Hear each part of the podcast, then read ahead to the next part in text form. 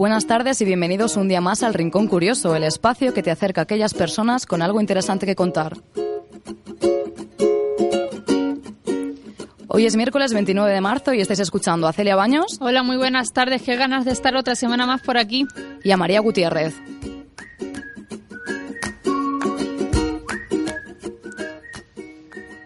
Hoy tenemos una invitada muy especial, pero antes queremos explicaros lo que será a partir de hoy una nueva sección. En ella, siguiendo la dinámica del Rincón Curioso, os contaremos algunas noticias o datos curiosos que no os dejarán indiferentes. Comenzamos con las tres curiosidades de la semana. Una aerolínea estadounidense prohibió ayer a dos adolescentes y a una niña subir al avión por llevar leggings. Un testigo ha contado que una de las chicas fue obligada a cambiarse de ropa para poder embarcar. Por suerte, una de las personas que se encontraban en dicho vuelo denunció la situación a través de su perfil de Twitter, por lo que el portavoz de la aerolínea se ha visto obligado a explicar la razón de dichos actos. Según él, ocurrió porque viajaban con el pase especial de familiares de empleados, un pase que supuestamente obliga a cumplir con una política de vestimenta de la compañía que ellas no cumplían. Un apartamento de Ámsterdam se ha convertido en un museo dedicado a Franco. Se encuentra en el barrio Jordan y la persona que ha decidido abrirlo es el nieto de un holandés que combatió en la Guerra Civil Española junto al ejército franquista. En este museo, en el que se prohíbe estrictamente la entrada a rojo, según un cartel en la puerta, pueden encontrarse desde fotografías hasta libros sobre el dictador. Aunque lo más impactante de todo esto es que el propietario holandés ofrece a sus visitantes cerveza y tapas al acabar el recorrido. Y en Asturias ha ocurrido algo sorprendente. Un niño de 10 años ha salvado la vida de su padre gracias a la serie Centro Médico de Televisión Española. Y es que lo que parece una serie televisiva sin mayor importancia ha conseguido que Manuel, el pequeño de la casa, reaccionase rápido ante el síncope de su padre, le hiciera el boca a boca y llamase al 112 en periodos de tiempos muy cortos. Algo que ha hecho que el padre esté a día de hoy en perfectas condiciones. El niño ha reconocido que a pesar de haber recibido clases de primeros auxilios en el colegio, todo lo aprendido a través de Centro Médico, su serie favorita. Y ahora sí, os presentamos a nuestra invitada de hoy, una joven manchega que con tan solo 23 años tiene una muy bonita historia que contar. Celia, cuéntanos quién es ella y qué es lo que ha hecho para que hoy estemos deseando entrevistarla. María, nuestra invitada de hoy es María Pilar Grande López, una estudiante de educación infantil que actualmente reside en Ciudad Real. María Pilar, natural de la localidad ciudad realeña de Tomelloso, se decantó por la educación hace casi cuatro años, pero lo que probablemente no sabía en ese momento es que esa decisión le abriría las puertas a una de las experiencias más enriquecedoras de su vida.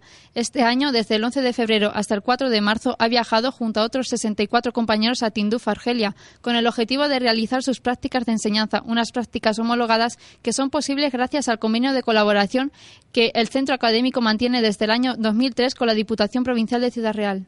Y aquí la tenemos. Buenas tardes, María Pilar, ¿cómo estás? Hola, buenas tardes. Bueno, una experiencia como la tuya no es fácil de encontrar, así que nos hace muchísima ilusión poder contar contigo para que nos puedas explicar un poquito más sobre ella. Así que si te parece, vamos a empezar con las preguntas. En primer lugar, y a pesar de que hayamos comentado un poco por encima, cuéntanos en qué consisten las prácticas que has participado y cuáles son sus fines. Pues como bien habéis dicho, es una oportunidad que, que proporciona la facultad junto con la Diputación para realizar las prácticas de enseñanza que debemos realizar en la carrera allí en los campamentos de refugiados de Tinduf.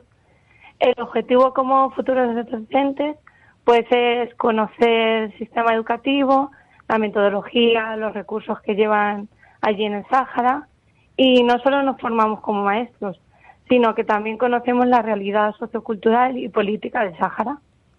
Muy bien. ¿Y hay alguna forma de seleccionar a los estudiantes participantes en, el, bueno, en las prácticas en caso de que no existan plazas suficientes, como por ejemplo, no sé, la nota media de, a lo largo de la carrera? Principalmente todos los todos los estudiantes podemos asistir siempre que estemos en cuarto curso de infantil o de primaria y solo necesitamos tener la convalidación.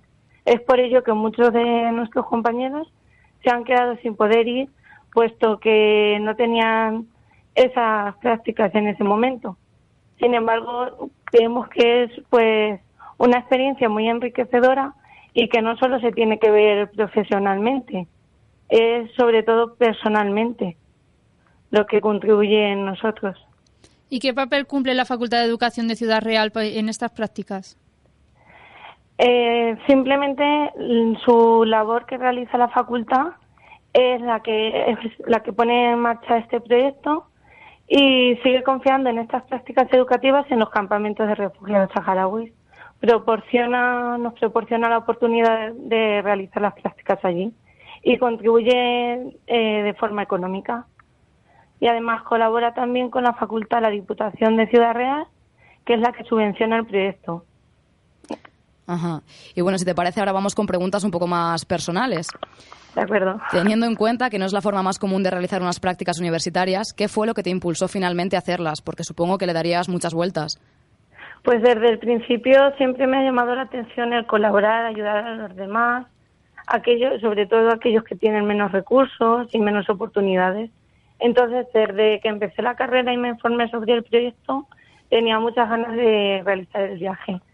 Sí es cierto que siempre tienes las dudas, los miedos, que un poco te echan para atrás, pero el hecho de tener, de contar con coordinadores que te animan, que te cuentan su experiencia y junto con los compañeros, sí que vas para adelante con el proyecto.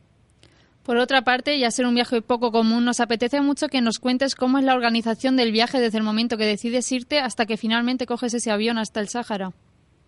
Pues empieza desde el principio de curso, es cuando tenemos charlas de formación, tanto de la cultura, la educación, la situación del país, la historia, los conflictos que han sucedido y luego es a partir de enero cuando fuimos realizando ya los grupos en pequeños, nos fuimos agrupando en pequeños grupos para distribuir lo que íbamos a ir dando en cada cole, los contenidos y también eh, un día antes del viaje fue cuando quedamos todos los que íbamos a vivir la experiencia, hicimos las maletas, repartimos todo el material que desde los distintos centros, así como las asociaciones, eh, han recogido lo fuimos repartiendo por cada maleta.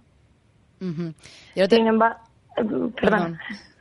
Son, de todas formas, son muchos los momentos en los que las la organización del viaje comienza, es mucho antes, cuando recogen el material y se van, van organizando, nos van organizando en familias. Y bueno, ahora una pregunta, no sé si será un poco tonta, pero bueno, tenemos la duda. ¿Tuviste que seguir algún trámite médico antes de partir a Argelia, como por ejemplo, pues vacunarte? Pues para viajar a Sahara lo único que tuvimos que hacer fue un informe médico y psicológico para ver que estábamos en las condiciones adecuadas para realizarlo y sí que nos vacunamos de la gripe A y de la fiebre tifoidea. Es recomendable, aunque no es obligatorio, pero sí que es por llevarla. ¿Y qué requisitos administrativos necesitáis para ir hasta Argelia? Pues no es necesario ningún requisito más allá de ser estudiante de cuarto curso, pero sí que creo que es esencial eh, llevar las ganas de vivir la experiencia, abrir los ojos para ver todo lo que tienes a, tu alcance, conocer el lugar, la gente y dar lo mejor de sí mismo, porque recibes más de lo que das. Y con respecto a la comida, otra pregunta un poco tonta, ¿qué tal? ¿Alguna diferencia entre la comida que tomaste allí con la española? Pues la verdad es que también llevábamos mucho miedo de ver qué comida comer a la alimentación, si íbamos a comer bien. Y la comida no es muy diferente, nos sorprendió porque comíamos pasta, arroz, verduras y luego lácteos como yogures. Lo más extraño así, pues un poco la carne de camello, de cabra y el cuscús, que es más típico de allí. Sí, es rara, sí. es muy común por aquí.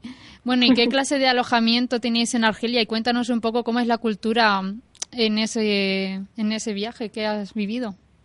Eh, estábamos alojados en grupos de tres o cuatro alumnos por familia. Y convivíamos con esa familia. Nos alojábamos en las casas que tenían hechas de adobe y también pasábamos mucho tiempo en sus jaimas. Las jaimas son las casas que tienen de tela. Allí es donde realizan el té y lo tienen como el momento de reunión, tanto el té como el lugar, la jaima. Siempre te acogen y cuando te acogen es principalmente en sus jaimas. Y la cultura muy diferente, la, sobre todo destacar la gente que hay, la gente, el hecho de la hospitalidad, y el cariño con el que te acogen. Desde el primer momento formas parte de su familia y así te lo hacen sentir y llega así. Vale, y en la maleta está el Sáhara, que es lo indispensable, que no puede faltar.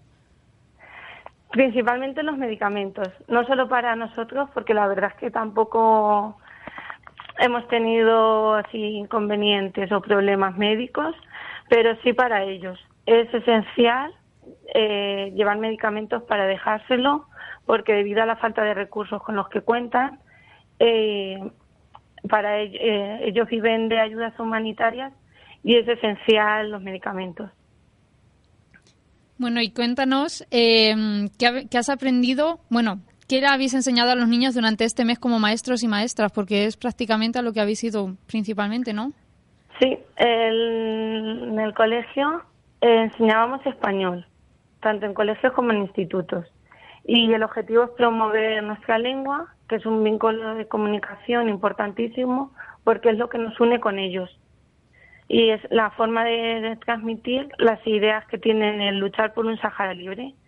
Y luego ya dentro del español hemos enseñado contenidos básicos y esenciales como las situaciones cotidianas, lo que es pedir permiso, el día y la noche, las partes del cuerpo, los números, los colores.